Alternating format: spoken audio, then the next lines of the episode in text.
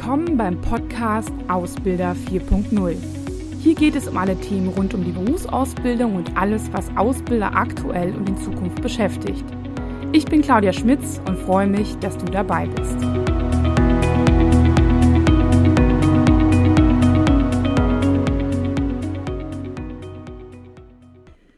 Ja, hallo und herzlich willkommen zur letzten Episode in jedem Jahr, nämlich ähm, zu dem Thema Trends in der Berufsausbildung für das nächste Jahr, also für 2023. Mittlerweile ist es schon Tradition, dass ich in jedem Jahr am Ende des Jahres ein kleines ja, Fazit, Schrägstrich, Ausblick fürs nächste Jahr mache, ähm, basierend darauf, was ja, ich für Erfahrungen mit unseren Kunden in Gesprächen gesammelt habe und was so meine subjektive Einschätzung der Lage ist habe keine Studie dazu gemacht oder sowas, sondern ähm, Trends, die man teilweise aus der Personalentwicklung sehen kann, aber auch ähm, ja wirklich äh, sieht, wie sich das eben in der Berufsausbildung so darstellt. Vorweg möchte ich sagen, ähm, ich schaue mir natürlich auch immer die Trends der letzten Jahre an und bin manchmal so ein bisschen desillusioniert, wie wenig sich dann doch tut, weil es eigentlich häufig um die ähnlichen Themen geht. Das hat aber natürlich immer viel damit zu tun, je nachdem, wie der Reifegrad eines Unternehmens ist. Ne? Also es gibt Unternehmen, mit denen diskutiere ich über Dinge, wo ich manchmal denke, naja, Leute, aber das haben Leute schon vor Corona irgendwie eigentlich für sich schon entschieden, wie sie damit umgehen oder was sie machen oder haben schon Ideen dazu entwickelt. Und dann gibt es natürlich Unternehmen, die ganz viel ausprobiert haben, jetzt auch gerade in den letzten zweieinhalb Jahren, ähm, die stark sich überlegt haben, ähm, ja, wie sie Berufsausbildung auch neu aufstellen und ähm, ja, für die vielleicht dann jetzt auch die Trends nicht ganz neu sind oder auf der Hand liegen. Vielleicht werden sie es auch bestätigen, vielleicht sehen sie auch noch ein paar andere. Also das heißt, es ist immer abhängig davon, wo du gerade auch mit deinem Ausbildungsbetrieb bist. Und ich weiß auch ganz genau, dass es manchmal vor allem nicht an den Ausbildungsleitungen liegt, sondern ganz häufig, ähm, ja, wie auch das Bild in der, der Ausbildung in in der Firma gehandhabt wird oder in der Institution. Und natürlich trägt auch, sage ich mal, das nicht ganz so positive Bild der Berufsausbildung in der Gesellschaft immer noch ähm, dazu bei. Aber vielleicht kriegen wir das ja über die nächsten Jahre noch hin. Also eine ganz wichtige Entwicklung, die sich so auftut, mit denen sich mit und mit Leute beschäftigen, ist halt, hm, welche Inhalte gehören eigentlich in so eine Berufsausbildung? Ich nenne es mal unter dem Stichwort Kompetenzentwicklung. Also natürlich haben wir so eine Ausbildungsordnung und das, daraus leitet sich dieser Ausbildungsrahmenplan ab. Dann gibt es irgendwie noch Inhalte aus der Berufsschule. Die werden ständig jetzt auch aktuell angepasst, weil man schon festgestellt hat, dass das nicht mehr ganz zeitgemäß ist. Dann gibt es noch ein paar betriebliche Inhalte, die vielleicht sehr fachspezifisch sind und so weiter. Und das war es eigentlich. Aber der Trend zeichnet sich jetzt schon ab, dass sich viel mehr Unternehmen einfach mit ähm, sogenannten Zukunftskompetenzen oder ich sag's mal unter dem Stichwort Future Work Skills beschäftigen. Das sind eigentlich immer überfachliche Kompetenzen, die natürlich je nach Berufs Bild nochmal etwas spezieller irgendwie ausgestaltet werden müssen. Aber da geht es zum Beispiel, ähm, wie ich in diesem Jahr auch einen Beitrag zugemacht habe, zum Thema Selbstmanagement, selbstständiges Arbeiten. Ähm, auch das Thema digitale Kompetenz. Also ist ja ein großes Thema, aber da kommen wir natürlich nicht drum rum und ähm, da auch ähm, schon sehr frühzeitig den Jugendlichen und jungen Erwachsenen bei ja, also Unterstützung mitzugeben, ähm, was das eigentlich für den Berufskontext oder für dieses spezielle Arbeitsbild braucht. Ne? Immer im Hinblick so, wenn ich Mitarbeiter, also wenn diese jungen Menschen dann nachher mal mit der Ausbildung oder mit dem dualen Studium fertig sind, welche Aufgaben sollen sie denn übernehmen und wofür sollen sie eigentlich befähigt werden? Das ist häufig natürlich auch immer in Zusammenarbeit mit Personalentwicklung, weil das ein größeres Thema ist, ähm, auch ein strategisches Thema.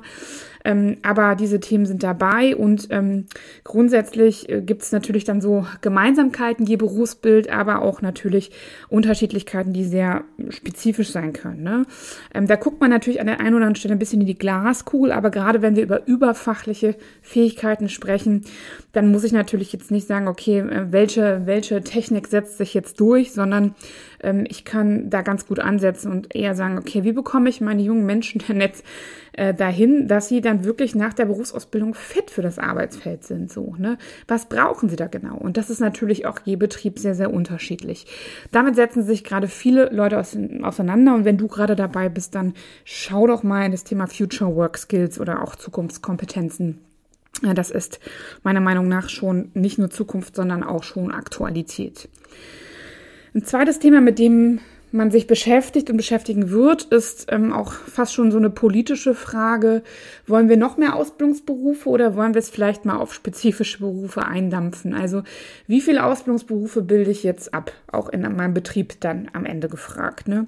Es gibt natürlich Ausbildungsberufe, die einen ganz schön... Ähm, ähm, ja, die, die sich dann ganz toll anhören, aber im Prinzip äh, auch eigentlich nur, ähm, ja, ähm, wie weiß wie, wie man so schön sagt, alter Wein in neuen Schläuchen sind, die eine Spezifizierung haben. Aber wie soll ich mich als junger Mensch zwischen Kaufmann, Kauffrau für Büromanagement, Digitalisierungsmanagement, ich sag mal E-Commerce und vielleicht noch Groß- und Außenhandel irgendwie entscheiden. Wie soll ich das als junger Mensch auseinanderhalten können? Ne? Also natürlich kann ich was googeln und dazu lesen, aber wie das dann noch mal im Unternehmen gehandhabt wird und was ich für Aufgaben habe, sind teilweise sehr, sehr ähnlich und aber auch dann wiederum unterschiedlich. Und das ist wirklich schon was, was wir von den jungen Menschen erwarten, wo ich es auch, auch geht im Studium genau weiter. Ne? Also da kann man sich ja kaum entscheiden und viele fangen dann einen Beruf an, ohne zu wissen, was sie damit nachher machen wollen. Also kann man vielleicht ja auch manchmal gar nicht, dass man das so genau weiß. Deswegen macht man ja eine Ausbildung oder studiert. Und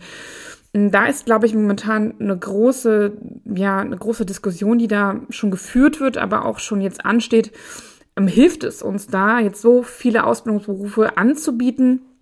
Oder hilft es uns vielleicht eher auf gängige Berufe, unter denen man sich allein schon vom Namen ein bisschen was darunter vorstellen kann, diese anzubieten und dann zu gucken, wie setzen wir sie in einem Unternehmen um. Ne? Also das ist ja jetzt bei den Beispielen, die ich genannt habe, äh, ja, äh, hat man da ja auch häufig dann, sage ich mal, die Wahl und kann sich vielleicht für etwas Einfaches entscheiden. Ne? Ähm, auch da Aufklärung zu betreiben und ähm, ich bin auch eher dafür, das ein bisschen mehr einzudampfen, um ja den, den jungen Menschen einfach da ein bisschen Entscheidungshilfe zu geben. Aber das kann natürlich nicht nur jeder Ausbildungsbetrieb für sich entscheiden, sondern ist natürlich im Endeffekt auch, auch eine politische Entscheidung, ganz klar. Aber ich habe natürlich auch in der Hand, ob ich noch Berufe dazu nehme oder ob ich einfach sage, okay, verschiedene Themen laufen jetzt unter einem Beruf. So, ne?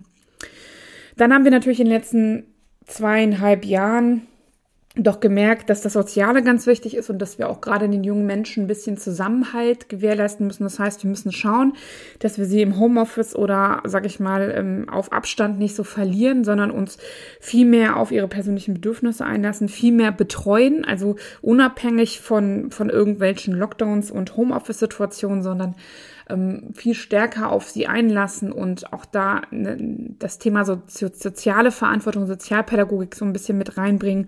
Also das heißt auch stärker nochmal dafür sorgen, dass so ein Gemeinschaftsgefühl entsteht und dass man auch, sage ich mal, als Ausbildungsleitung oder je nachdem, wie groß ihr seid, hm, ähm, das verteilt auf verschiedene Personen im, äh, im, Aus, also im Ausbilderteam, Ausbildung, Ausbildungsteam, ähm, Ausbildungsbeauftragte und so weiter dort sich Zeit zu nehmen, um auch ähm, an persönlichen Herausforderungen der persönlichen Entwicklung zu arbeiten. Also ob es jetzt gemeinsame Treffen sind oder regelmäßige Jour fix, wie man so schön sagt, oder auch einfach regelmäßige ähm, persönliche Treffen, um ja diese Beziehung zu festigen und die Person dabei zu begleiten, weil sie natürlich wirklich auf verständlicher Weise so ein bisschen lost in Homeoffice in den letzten zweieinhalb Jahren waren, ob es jetzt in der Schule ist oder ähm, auch dann natürlich im Betrieb und nicht immer so optimal betreut wurden und da auch manchmal die sozialen Fähigkeiten, das hat man schon gemerkt, jetzt auch ein bisschen flöten gehen, weil ich natürlich weniger Kontakt habe, dann kann ich natürlich weniger üben. Und das ist, glaube ich, was, was man jetzt stark nachholen muss und wo man noch sehr, sehr viel stärker den Fokus drauf legen muss. Ne? Also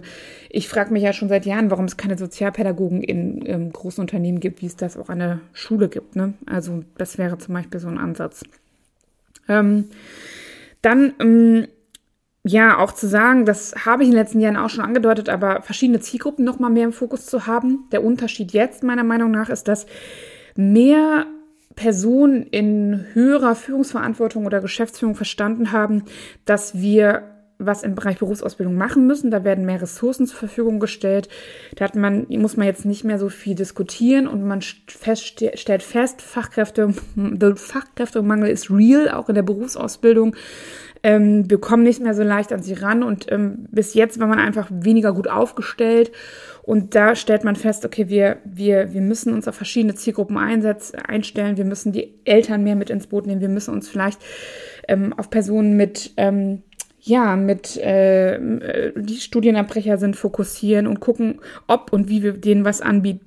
Ähm, aber auch Personen, die vielleicht ähm, ja einen schwierigen Bildungsweg bis jetzt hatten, oder die halt vielleicht ähm, einen Flüchtlingshintergrund haben oder was auch immer. Ne? Also, äh, dass wir nicht immer nur nach den Besten suchen und ähm, stark sagen, ja, die müssen alle Abitur haben, sondern ähm, auch ganz klar schauen, okay, wie können wir das Potenzial, was wir vielleicht da sehen, ähm, weiterentwickeln und da Richtung auch wieder soziale Betreuung, die ich ja vorher schon erwähnt habe, das ähm, ja ähm, äh, mit in die Ausbildung zu integrieren und zu sagen, ähm, wir versuchen das jemanden da durchzubringen, weil wenn er dabei bleibt, dann hat er, ähm, dann haben wir da einen Mitarbeiter vor allem, der dann nicht irgendwie nach drei Jahren sagt, ich, äh, ich will jetzt aber auch noch mal was ganz anderes machen oder ich will jetzt auf jeden Fall noch mal studieren gehen und so weiter. Das ist ja immer das, das große Problem und das hat meiner Meinung nach auch viel damit zu tun, dass man vorne beim Einstieg schon nur Leute reinlässt, wo es eigentlich schon klar ist, ne? Ähm, oder die eigentlich schon im Vorstellungsgespräch sagen, dass sie ins Ausland wollen, aber man ist vielleicht eine Sparkasse, die sowas gar nicht anbieten kann oder sowas. Ne? Genau. Ja, und dann halt auch wirklich eine ganzheitliche Personalentwicklung des, per des Personals, ähm, also Ausbildungspersonals meine ich damit, ähm, Ausbilder, Ausbilderinnen, ähm, Ausbildungsbeauftragte, die sich vor allem diese sozialen Themen kümmern können. Bis jetzt war es ja immer eher auf fachlicher Ebene.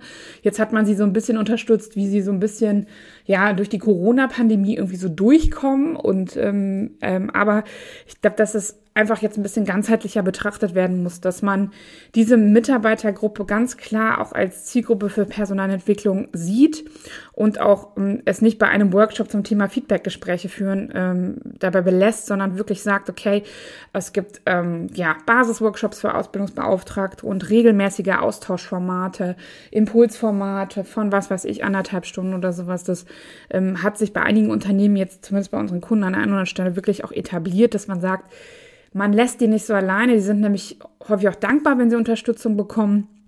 Und ähm, dass man sie wirklich auch unterstützt. Ne? Also das muss ja nicht immer ein Workshop sein, äh, sondern es kann in der Tat ja einfach die Möglichkeit des Austauschs sein oder eine regelmäßige Information oder eine Plattform zur Verfügung zu stellen, ob es jetzt irgendwie eine MS Teams Gruppe ist oder was weiß ich, wo man regelmäßig informiert und wo man vielleicht ähm, Unterlagen oder Erklärungen zu Feedbackgesprächen ähm, darstellt, ähm, wo man auch nochmal gezielter guckt, okay, ähm, wie sieht's aus mit der fachlichen Vermittlung? Wissen die überhaupt, was sie alles vermitteln sollen in den Ausbildungsbereichen? Ähm, das ist so das eine. Das klappt mal mehr oder weniger gut. Also einige wissen es nicht. Aber ein Schritt noch mal weiter. Ähm, was brauchen die auch wieder für überfachliche Fähigkeiten? Ne? Also von denen wird ja jetzt auch immer mehr erwartet und ähm, ja, die machen das halt so nach bestem Wissen und Gewissen, aber wissen eigentlich meistens, also ich, für mich ist das immer, wenn ich das so höre, ein totaler Blindflug, was die da machen. So, ne?